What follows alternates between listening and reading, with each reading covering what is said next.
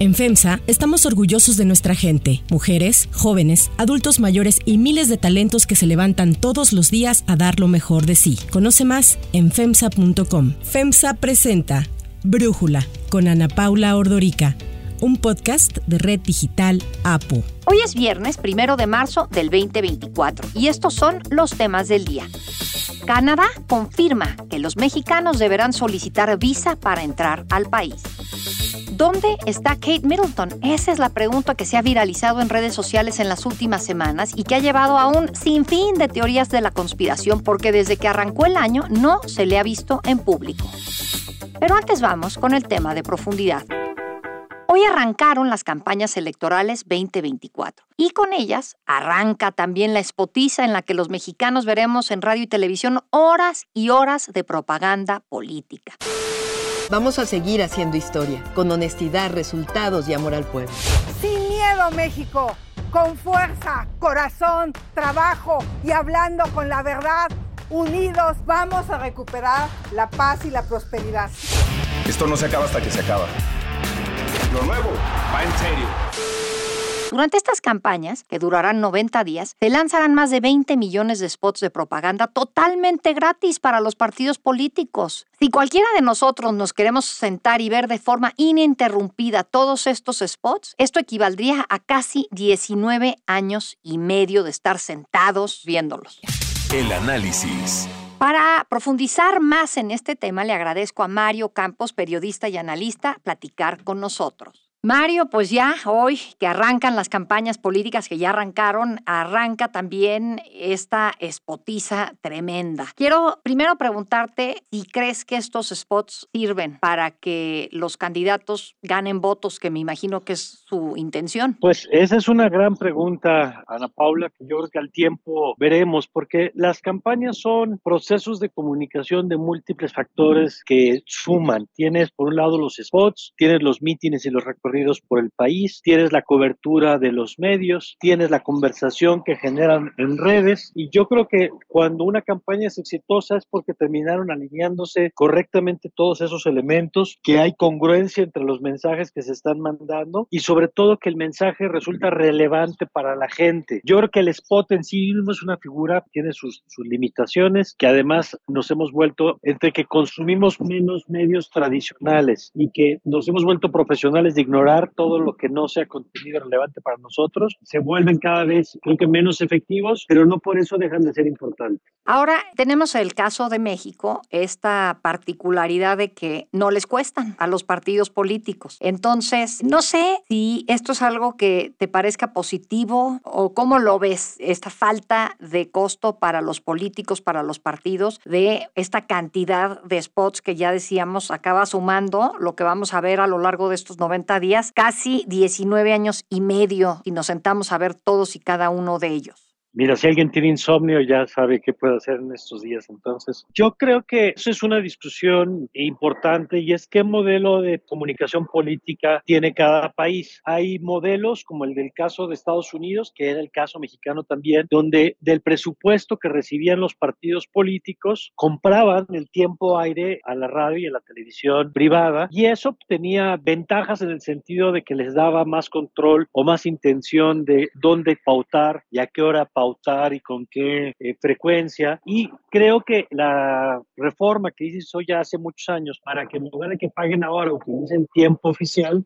pues evidentemente fue negativa para la radio y la televisión, positiva para los partidos que ya no tuvieron que gastar dinero y por otro lado creo que sí hay un efecto positivo que es sacar parte del dinero del proceso electoral, por lo menos formal, porque la idea es que es con tiempos que administra el Instituto Nacional Electoral que se reparten, digamos, de acuerdo a criterios previamente establecidos y entonces reduces la discrecionalidad de quién aparece en dónde, en qué momento, ¿no? Yo creo que tiene sus ventajas, a mí me gusta que haya una lógica donde no todo sea privado como la política de Estados Unidos, pero creo que este modelo así de tantos spots no da los resultados ya que quisiéramos. Ahora, ya salieron algunos primeros spots. ¿Cómo los has visto? No sé si quieres arrancar pues por Claudia Sheinbaum, que es la candidata oficial. Mira, me parecen muy interesantes dos cosas en torno a la campaña y estos primeros spots. Uno de ellos que ya ha empezado a circular es en materia de seguridad y lo que dice es una candidata que logró resultados como jefa de gobierno y que reconoce, digamos, que el tema de la seguridad es la principal preocupación de la gente.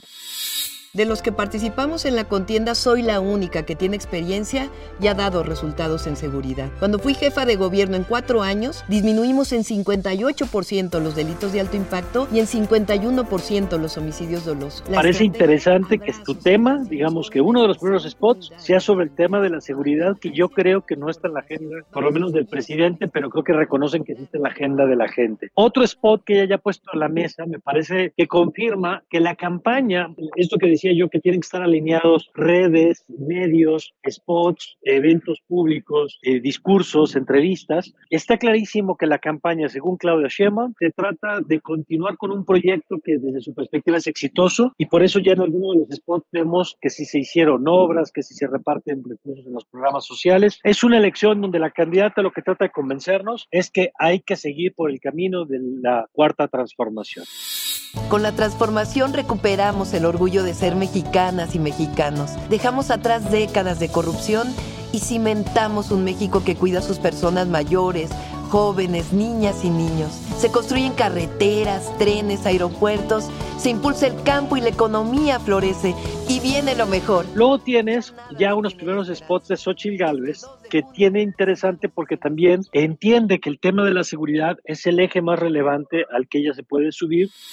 Esta elección tiene dos caminos, continuar presos del miedo o que juntos logremos vivir en paz. Creo que es consistente con el hecho de arrancar su campaña en Fresnillo, que es la ciudad donde se percibe mayor inseguridad, y juega con un concepto que creo que va a ser relevante en su campaña, que es tenemos que dejar de vivir con miedo, y luego hace una apuesta que es interesante, que es arrebatarle el concepto de esperanza, que ha estado enraizado en el discurso de Morena, que se presentaba como la esperanza de México, y ahora dice en el spot Xochitl Galvez, la esperanza ahora está de nuestro lado. Hoy la esperanza nos pertenece. La esperanza de vivir en un país donde no tengamos miedo de salir a la calle, miedo de enfermar miedo de soñar, la esperanza de lograr entre todos y para todos un México sin miedo. Y finalmente tenemos ya un spot de Jorge Álvarez Maínez, que un primer elemento que llama la atención es el dejar de lado el apellido Álvarez y usar el Maínez como marca, digamos, para distinguir a un candidato que es poco conocido, que está presentándose todavía, digamos, en sociedad. Hola, soy Maines, Jorge Maines, y quiero un México que vea el futuro, un México nuevo. Lo nuevo es hablar con la verdad, pensar diferente y hacer lo correcto. Que mantiene esta idea de lo viejo contra lo nuevo, que se presenta fresco, con una playera, sin cuello, con el saco, tratando de vender esta idea de lo joven y la nueva política frente a la vieja política. Entonces, pues ya tenemos, digamos, un primer saque de cómo quieren plantear la elección cada uno de los tres proyectos. Totalmente coincido con lo que nos dices, no sé qué va a opinar el papá de Álvarez Maínez, de que votó su apellido. Pero a ver, como resumiendo, parece que Claudia Sheinbaum, su punto de venta es experiencia y continuidad. Ya nada detiene la esperanza. Este 2 de junio sigamos haciendo historia. Y el lado de Xochitl, ella dice continuidad de un lado o esperanza si votas por mí, ¿no? Más o menos si lo resumimos. Hablando de este México sin miedo en las calles, sin miedo a enfermarte, sin miedo a emprender, que eso me gustó mucho lo de sin miedo a emprender cuando hemos tenido un sexenio de un presidente que el emprendedurismo lo ve con malos ojos sin miedo en las calles, sin miedo a enfermarte y no tener medicinas, sin miedo a soñar, sin miedo a emprender y salir adelante.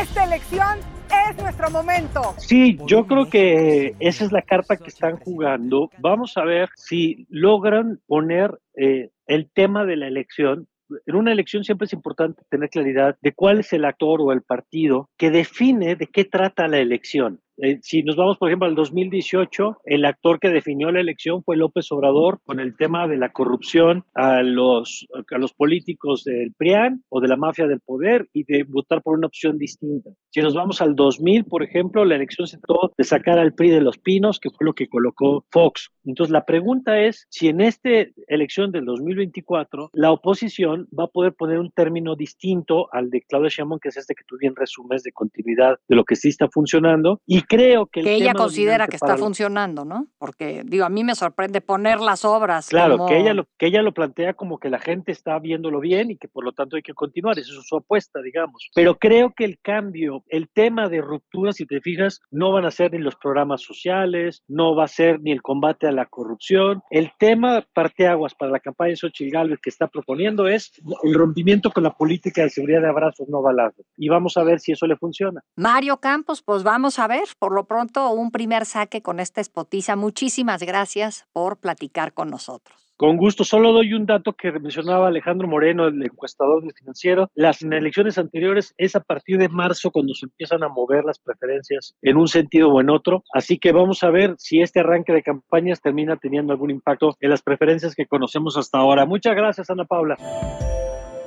Antes de continuar, quiero recordarles que nos sirve muchísimo el que ustedes entren a la plataforma en la que nos escuchen, ya sea Spotify, Apple Podcast, Google Podcast, SoundCloud, a la plataforma y nos califiquen y nos dejen comentarios. De esta manera nosotros podemos crecer y hacer un mucho mejor podcast para ustedes.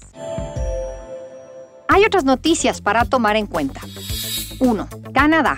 Tal como lo adelantamos ayer, Canadá confirmó que volverá a exigir visas a los mexicanos que quieran ingresar a su país debido a un aumento en las solicitudes de asilo de ciudadanos que vienen de México. El ministro de Inmigración de Canadá, Mark Miller, dijo que la medida busca preservar la viabilidad del sistema de asilo y de inmigración. Y es que según el gobierno canadiense, los mexicanos representaron el 17% de todas las solicitudes de asilo en el 2023. La mayoría fueron o rechazadas o retiradas por los solicitantes. En diciembre del 2016, Canadá retiró este requisito de visas para los mexicanos. Miller explicó las opciones. Hasta hoy a las once y media de la noche, los ciudadanos mexicanos deberán solicitar visa para entrar a Canadá u obtener una autorización electrónica de viaje si cuentan con una visa americana de no inmigrante válida o han tenido una visa canadiense en los últimos 10 años y están viajando por vía aérea con pasaporte mexicano. Quienes no cumplan con ninguno de los supuestos deberán tramitar una visa canadiense. Al respecto, el presidente Andrés Manuel López Obrador reprochó al primer ministro canadiense Justin Trudeau esta imposición de visados. Dijo que se pudieron haber buscado otras soluciones al tema del aumento de la migración y fiel a su estilo le recordó a Trudeau el apoyo que México le dio durante la renegociación del TEMEC. Un pequeño reproche fraterno,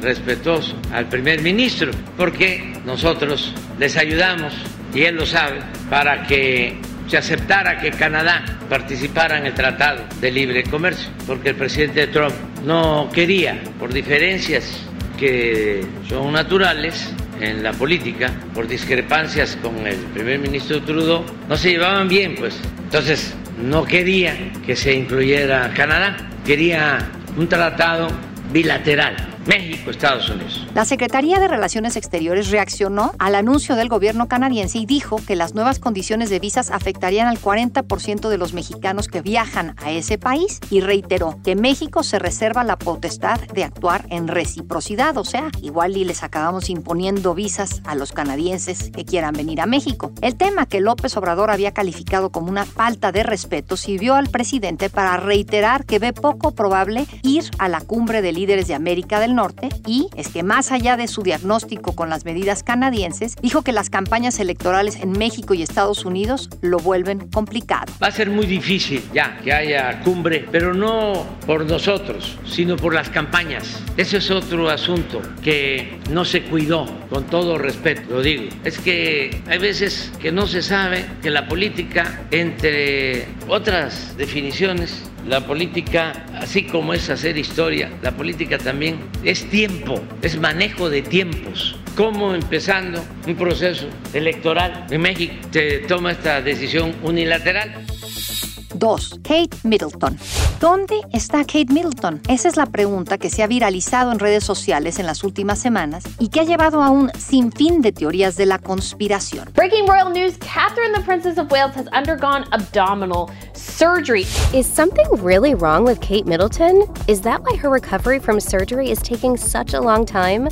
Kate Middleton has been noticeably out of the limelight since having surgery. Needless to say, it's been so long now that people are starting to worry. La última imagen que hay de la esposa del príncipe William es del pasado 25 de diciembre, cuando asistió a la tradicional misa de Navidad. Desde entonces, la princesa de Gales desapareció del ojo público. El Palacio de Kensington se ha mantenido bastante hermético, con detalles sobre Middleton. A inicios de enero informó que fue sometida a una cirugía abdominal. En el breve comunicado, la Casa Real indicó que la princesa no regresaría a sus funciones públicas hasta después de Semana Santa. Esto ha llevado a que se especule sobre el paradero y la salud de Middleton. Concha Calleja, periodista española especializada en la familia real británica, afirmó que Kate se encontraba mal después de la cirugía, asegurando que estaba en coma. Los médicos tuvieron que tomar una decisión bastante drástica en ese momento, debido a esas complicaciones, y la decisión fue inducirla a un coma. Oh. Hubo que intubarla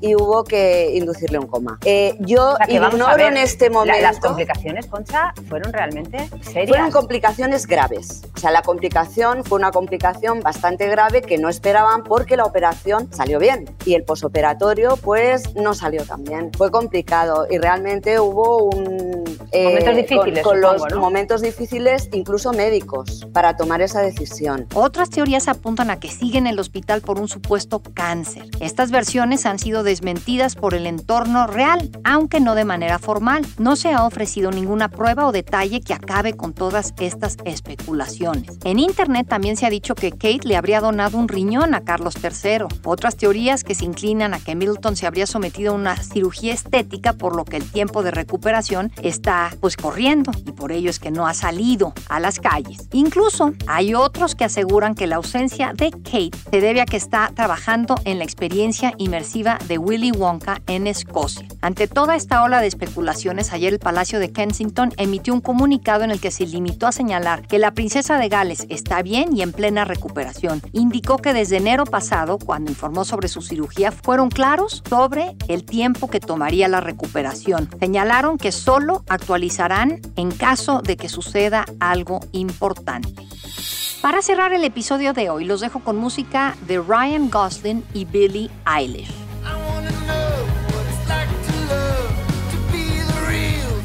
La Academia de Artes y Ciencias Cinematográficas informó que Ryan Gosling y Billie Eilish, ambos nominados al Oscar por la película Barbie, cantarán en vivo durante la gala del 10 de marzo. Gosling cantará el tema I'm Just Ken, mientras que Billie Eilish y su hermano Phineas subirán al escenario con What Was I Made For, otra canción de la película. Billie Eilish ya ganó dos Grammys y es la gran favorita para llevarse el Oscar con su canción, pero el tema I'm Just Ken podría sorprender y llevarse el premio.